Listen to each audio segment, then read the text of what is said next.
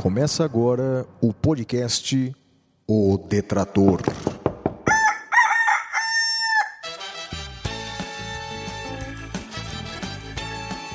Comigo, o Detrator 45, Flávio Martins.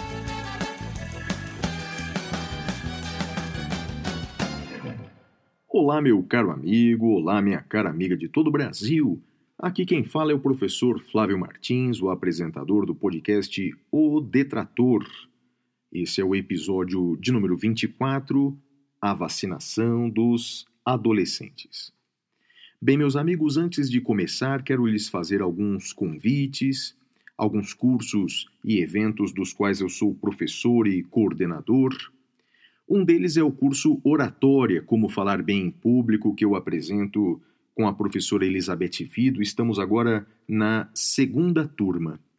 Bem, nesse curso Oratória Como Falar Bem em Público, você pode se inscrever lá no site iniec.com.br/cursos.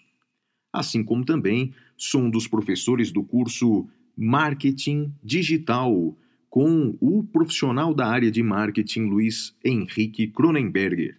Bem, esse curso também você se inscreve no site iniec.com.br barra cursos.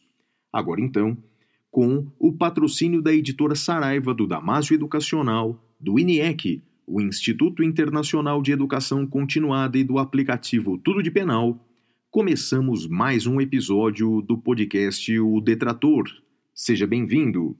E agora, vamos para o próximo bloco, vamos para o Clube do Ouvinte. Clube do Ouvinte. Bem, nesse bloco, o Clube do Ouvinte, vou apresentar para vocês é, o nosso programa de assinaturas, o nosso plano de assinaturas, através dos quais, com uma pequena contribuição mensal, você recebe recompensas acadêmicas exclusivas. São dois planos. O plano básico de apenas R$ reais mensais, você recebe textos exclusivos, você recebe apostilas, e-books e videoaulas exclusivas gravadas por mim e por convidados.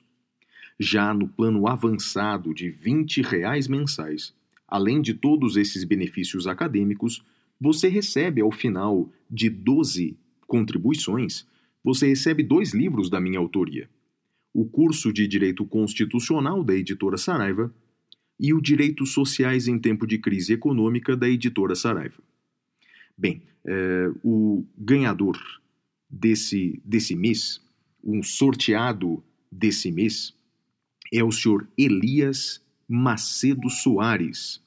Elias, muito obrigado por ser um dos nossos ouvintes, um dos nossos assinantes, e você receberá na sua casa um dos nossos livros aí nos próximos dias. Para você fazer parte do Clube do Ouvinte, entre no site apoia.se barra Clube do Ouvinte. apoia.se barra Clube do Ouvinte e seja um dos nossos colaboradores e contribua para a manutenção dos nossos projetos acadêmicos. E vamos agora para o próximo bloco, vamos para o Fale com o Detrator.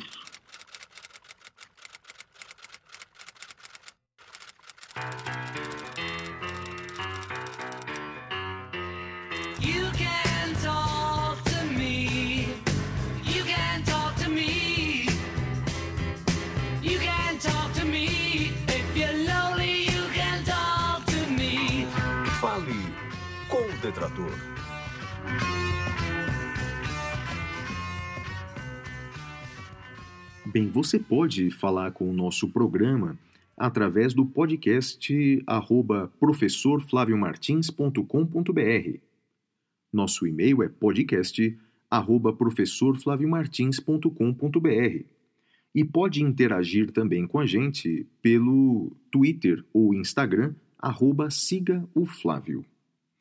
Bem, a primeira mensagem que nós recebemos é do Jonas Pinheiro, que escreve assim: Bom dia, caro professor. Acabei de assinar o apoio mensal no valor de 10 reais no Clube do Ouvinte, lá no site apoia.se.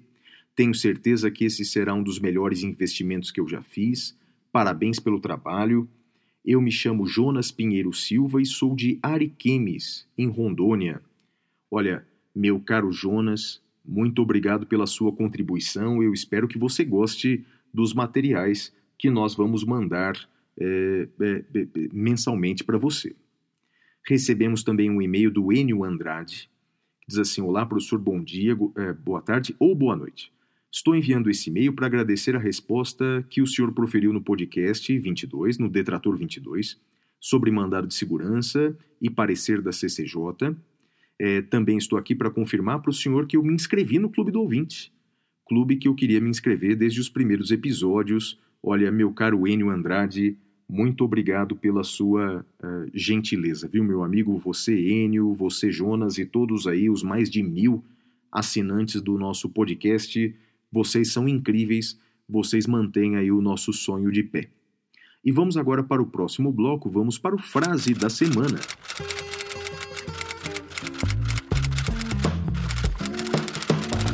A frase da semana.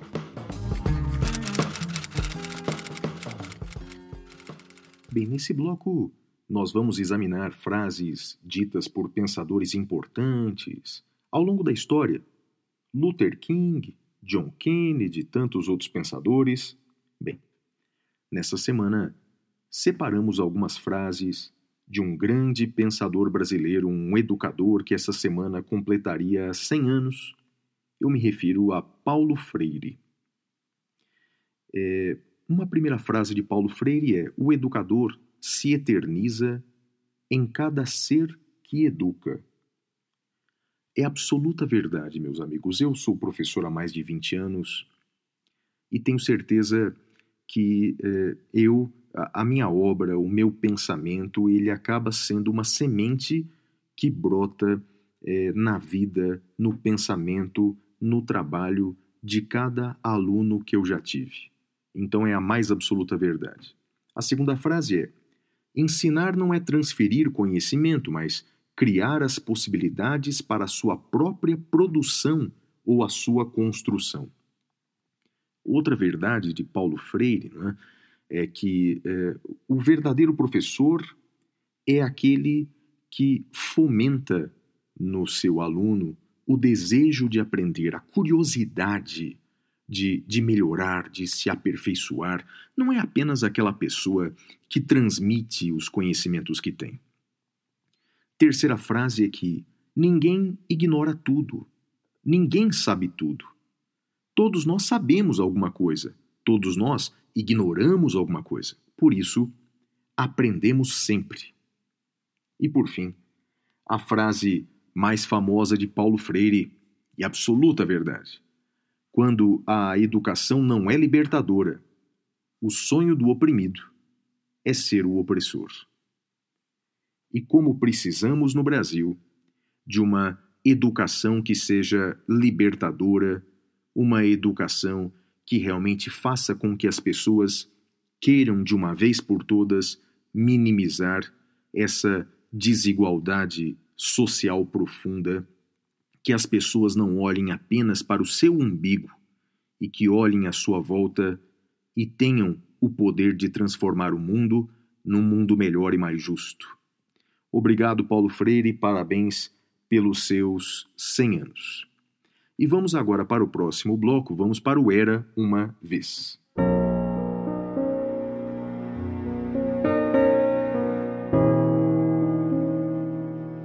Era uma vez. Nesse bloco Era uma Vez, nós eh, comentamos episódios históricos que aconteceram no dia do lançamento do nosso episódio. Nosso episódio está sendo lançado no dia 20 de setembro.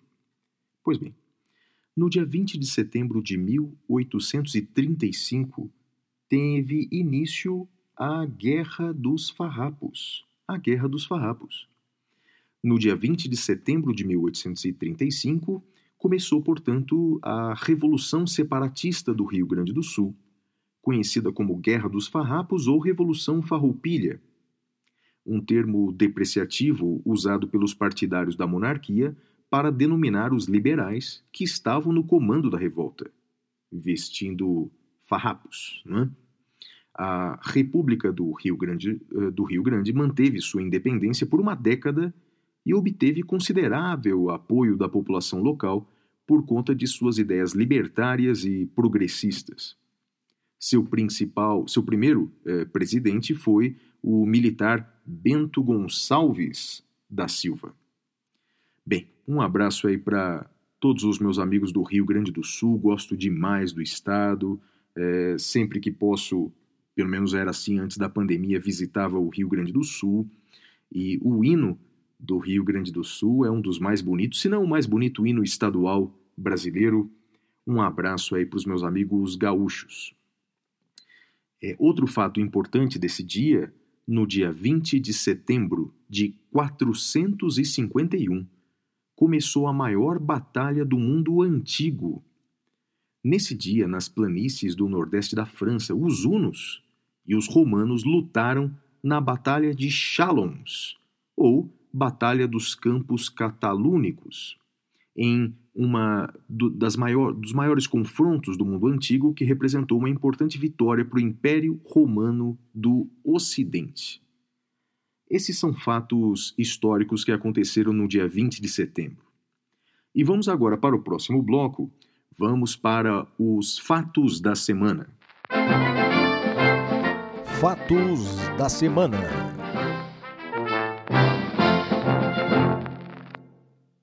Bem, o primeiro fato da semana é que o presidente do Senado devolveu ao presidente da República a medida provisória 1068 de 2021, que alterava o Marco Civil da Internet, também conhecida ou chamada de medida provisória das fake news.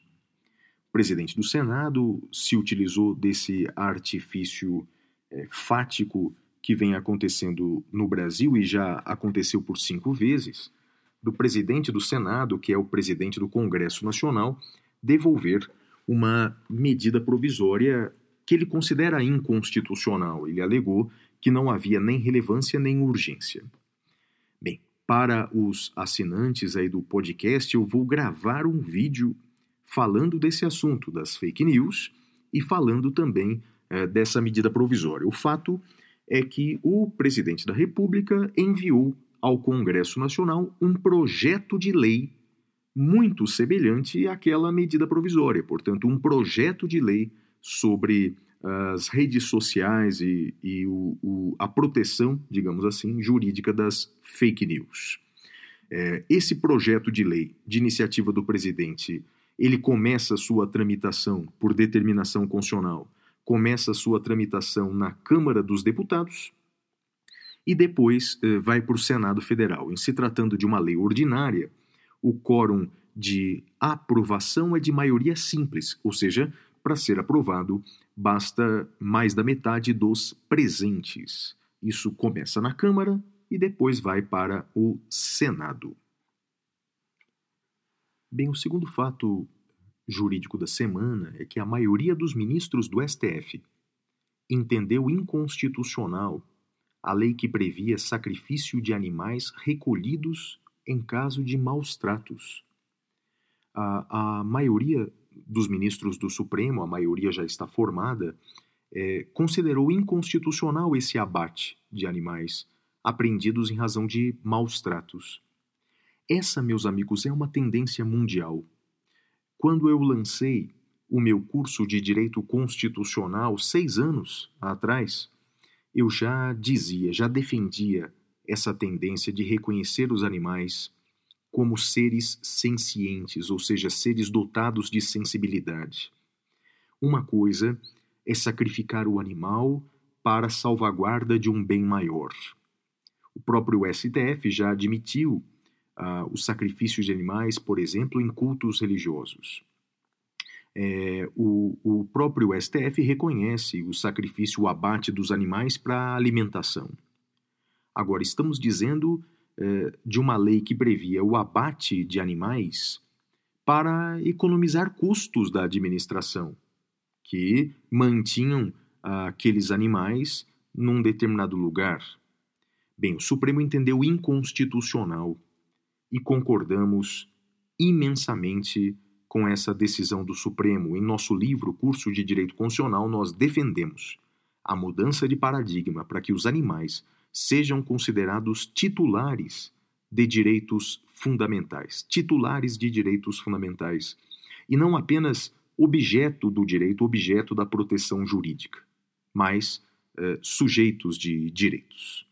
Parabéns ao Supremo Tribunal Federal por essa decisão. Bem, o próximo fato jurídico da semana, que tem a ver com a notícia anterior, é que o Tribunal de Justiça do Paraná decidiu que animais podem ser parte em ação judicial. O colegiado da Sétima Câmara Civil do TJ do Paraná decidiu por unanimidade reconhecer o direito dos animais de serem autores de ações judiciais em defesa dos seus próprios direitos.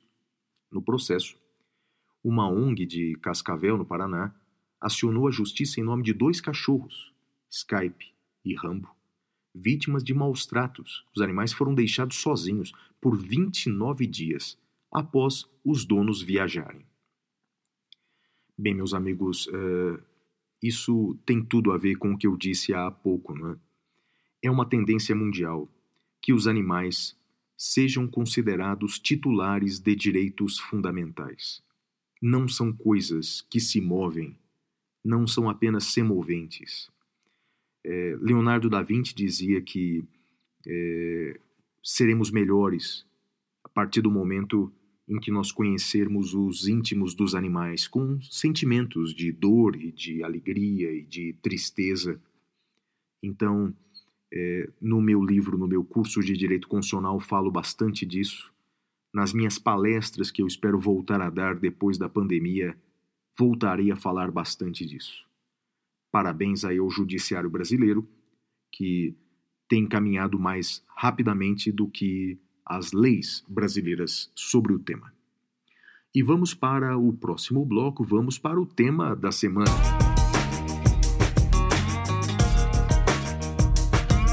Tema da semana.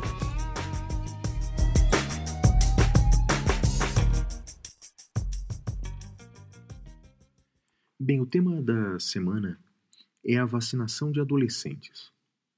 Todos devem ter acompanhado que na semana passada o ministro da Saúde fez um pronunciamento recomendando a suspensão da vacinação de adolescentes a partir de 12 anos. É, e, ato contínuo, publicou, o Ministério da Saúde publicou uma, uma nota informativa explicando os motivos dessa recomendação da suspensão. É, um dos motivos que consta dessa nota informativa é, abre aspas, a Organização Mundial da Saúde, a OMS, não recomenda a imunização de criança e adolescente com ou sem comorbidades. E isso foi o que mais me chamou a atenção porque basta ver os documentos da OMS, as publicações da OMS, e você ver, verá que essa frase que consta da nota informativa número 1 de 2021, ela não é verdade. Muito pelo contrário. A OMS, numa nota publicada no dia 14 de julho de 2021, e essa nota continua no site da OMS até hoje, mesmo com atualizações supervenientes, é que, segundo a OMS, a vacina da Pfizer é segura e eficaz para pessoas entre 12 e 18 anos. O que a OMS diz é que eh, essas pessoas, a doença se manifesta de uma maneira menos violenta nessas pessoas e, por essa razão, a OMS recomenda que primeiro sejam vacinados os adultos para depois vacinar os adolescentes. Nenhum momento a OMS não recomenda vacinação de adolescentes. Então, essa nota informativa do Ministério da Saúde, ela distorce os fatos. Não é à toa que várias organizações eh, médicas ou técnicas se manifestaram contra essa postura do Ministério da Saúde. A própria Anvisa afirmou é, que não, não mantém a recomendação de vacinação, a Câmara Técnica do Programa Nacional de Imunizações do próprio Ministério da Saúde diz que não foi consultada e ameaça deixar, as pessoas que integram ameaçam deixar seus postos. Enfim, era uma decisão do Ministério da, da Saúde, uma, uma decisão extremamente questionável, sobretudo quando o próprio ministro da Saúde afirma que tomou essa decisão depois de uma conversa com o presidente da República. E esse, por sua vez, foi convencido por um programa de rádio. Bem, isso por si só já seria muito grave, mas publicar uma nota informativa alterando os fatos me parece mais do que apenas um fato grave, me parece um fato criminoso.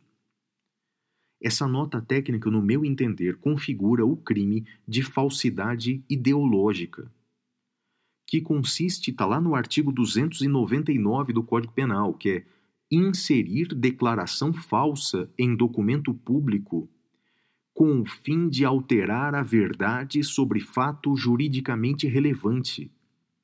Me parece muito claro que inseriram num documento público uma nota informativa do Ministério da Saúde uma informação falsa e claramente falsa sobre a OMS para alterar a verdade desse fato juridicamente relevante. Então, eu espero, espero muito, embora um pouco resignado diante da inércia, mas eu espero muito que o Ministério Público Federal possa agir como determina a Constituição e determine a investigação criminal desses fatos e denuncie os responsáveis por isso. Eu escrevi nas redes sociais que, como cidadão, eu sou capaz de me resignar sobre desmandos e atos de total incompetência, mas aí não sou apenas cidadão nesse episódio. Eu sou pai de um adolescente. Pai de um adolescente que corre o risco de não tomar a segunda dose da vacina por um ato absolutamente inconsequente incompetente e, digo mais, criminoso. Que as instituições possam fazer o seu dever funcional nesse episódio. E vamos agora para o próximo bloco, que temos as dicas de direito do trabalho com o nosso querido amigo juiz do trabalho Marcos Escalércio. Direito do trabalho.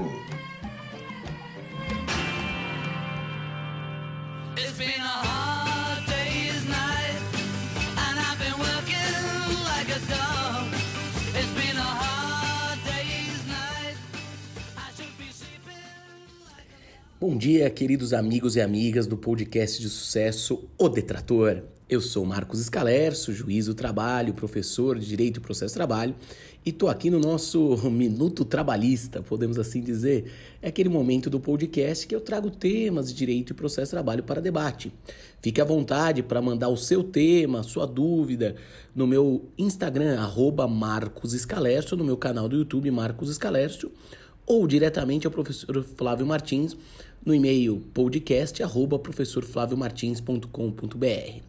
O tema da aula de hoje, gente, é grupo econômico, um tema que gerou debate essa semana com uma decisão do ministro Gilmar Mendes, que eu vou debater aqui com vocês, uma decisão muito interessante. Mas vamos explicar rapidamente o que é o grupo econômico. Está no parágrafo 2 do artigo 2 da CLT, que trata daquela hipótese de uma ou mais empresas terem uma coordenação entre elas ou até uma subordinação, uma empresa mãe da qual tem outras empresas vinculadas a ela, um conglomerado de empresas em que há uma coordenação entre elas. Vamos dar um exemplo clássico, por exemplo, um banco Bradesco, Bradesco Seguro, Bradesco Previdência. Isso seria um grupo econômico. Banco Itaú, Itaú Previdência, Itaú Seguro, isso seria um grupo econômico. O que, que a CLT fala? Que na hipótese de caracterizado um grupo econômico, haverá uma responsabilidade solidária entre as empresas. Cada uma das empresas responde de forma solidária, então poderá demandar contra qualquer uma que é uma responsabilidade solidária. O novo parágrafo 3 da CLT ele trouxe um tema bem interessante, falando que a mera existência de sócio em comum, o mero fato que de entre duas empresas terem o mesmo sócio, só por isso não caracteriza grupo econômico, só isso não dá grupo. Tem que provar a efetiva coordenação entre as empresas, ok? Só isso não seria motivo de grupo econômico, ok?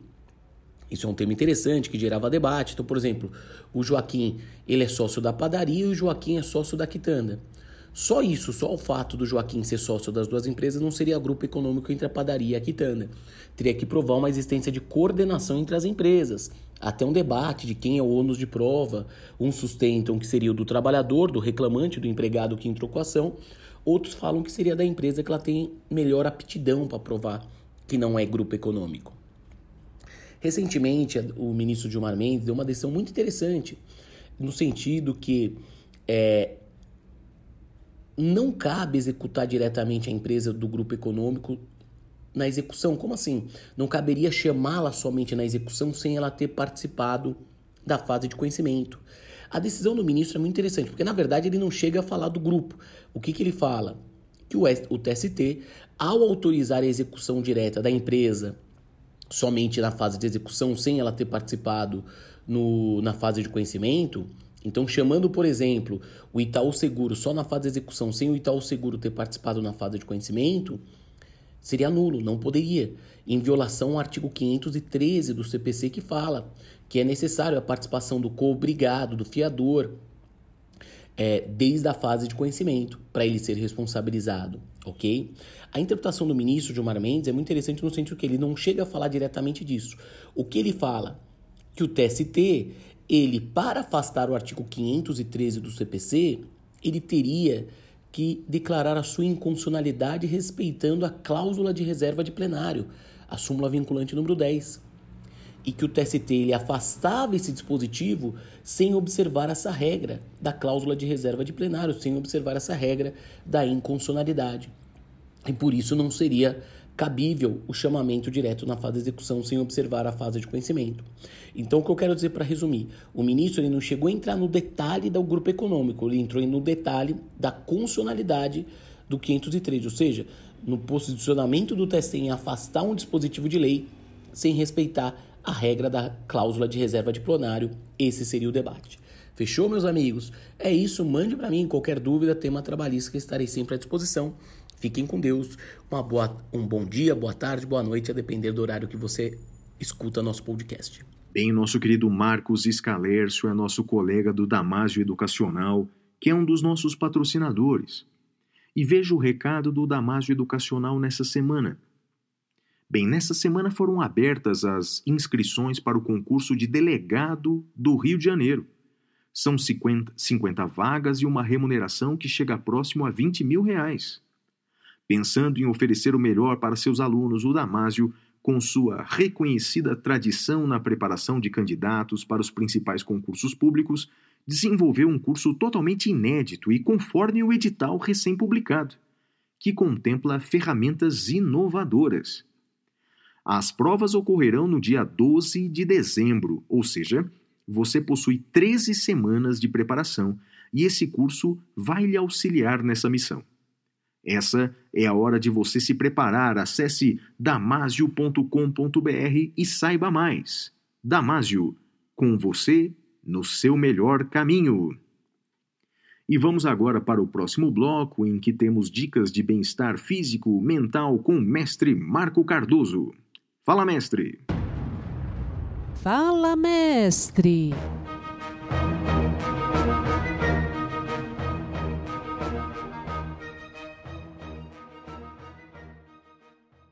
Olá, caros ouvintes do podcast O Detrator. Espero que estejam bem, como sempre.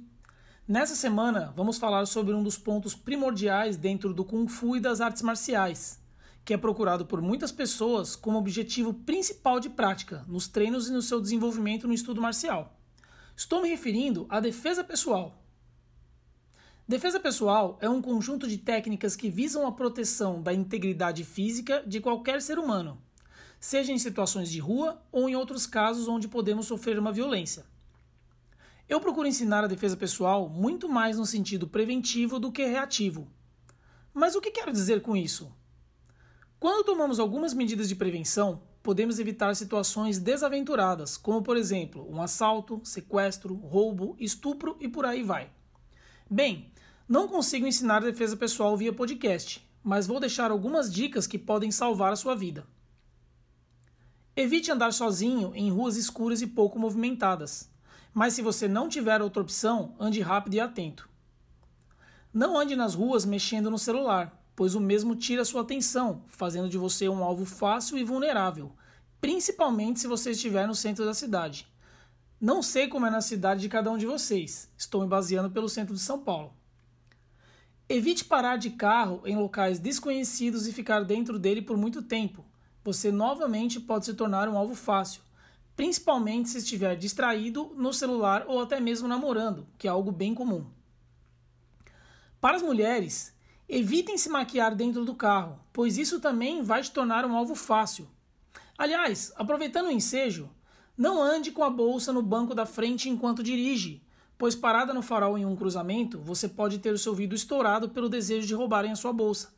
Principalmente se mais uma vez você estiver distraída com quem? Com ele, o seu celular. Eu já vi acontecer algumas vezes isso, inclusive já aconteceu com uma aluna minha. Outra dica importante é a seguinte: quando você estiver chegando em sua residência, seja ela casa ou apartamento, sempre tenha uma visão geral do que está acontecendo na rua porque isso pode te revelar alguma atitude suspeita por parte de alguém mal intencionado. Resumindo, a nossa principal arma para esse estilo de defesa pessoal é a atenção, que consequentemente vai antecipar qualquer coisa de ruim que possa te acontecer. Portanto, fiquem atentos e cuidem-se. Forte abraço do professor Marco Cardoso. Bem, o mestre Marco Cardoso é seguramente o professor melhor, mais dedicado e preparado que eu já tive ele é faixa preta no quinto grau de Kung Fu, professor de Kung Fu e técnicas orientais para qualidade de vida e saúde, praticante de artes marciais desde 1992 e diretor da escola Quan Kun de Kung Fu, em São Paulo. Bem, o professor Marco Cardoso também dá aulas em grupo, aulas particulares. Conheça o trabalho do mestre Marco Cardoso no perfil lá do Instagram, arroba Kung Fu Life 7 arroba Kung Fu Life 7. E vamos para o próximo bloco, vamos para o Dica da Semana.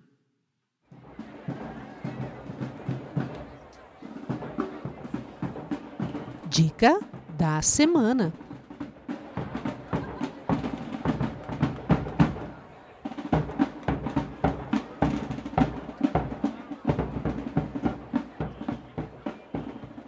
Bem, a dica da semana não poderia ser diferente é, a, a obra, a obra enorme, completa de Paulo Freire. Mas talvez o livro mais conhecido é o Pedagogia do Oprimido. Nesses tempos não é, de conhecimento raso e superficial, em que as pessoas elogiam ou criticam uma pessoa sem conhecer sua obra, não façamos como, como essa massa, não é? que critica sem conhecer a produção. Então, vamos, vamos à leitura. Paulo Freire merece. E vamos para o último bloco do nosso programa, vamos para o curso do detrator.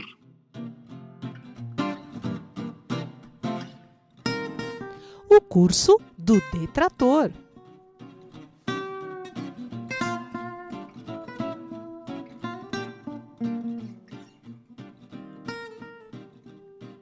Bem, no programa de hoje vou falar com você sobre tratados internacionais sobre direitos humanos. Há muitos tratados e outros atos internacionais sobre direitos humanos, alguns que integram o sistema interamericano de direitos humanos, outros que, se, que integram o chamado sistema é, é, mundial de direitos humanos. Temos aí, por exemplo, a Convenção Interamericana de Direitos Humanos, também conhecida como Pacto de São José da Costa Rica, muito importante para nós é, brasileiros e americanos em geral. É, temos é, a Convenção sobre os Direitos das Pessoas com Deficiência, e é uma convenção internacional para todo mundo. Bem, a questão é: como esses tratados internacionais ingressam no direito brasileiro? Primeiro, eles são celebrados sob a condução do presidente da República, que é nosso chefe de Estado, depois são referendados pelo Congresso Nacional e depois, com um decreto do presidente da República, eles entram em vigor no Brasil. Quanto aos tratados internacionais de direitos humanos, eles podem ingressar no direito brasileiro uh, através de duas hierarquias diferentes.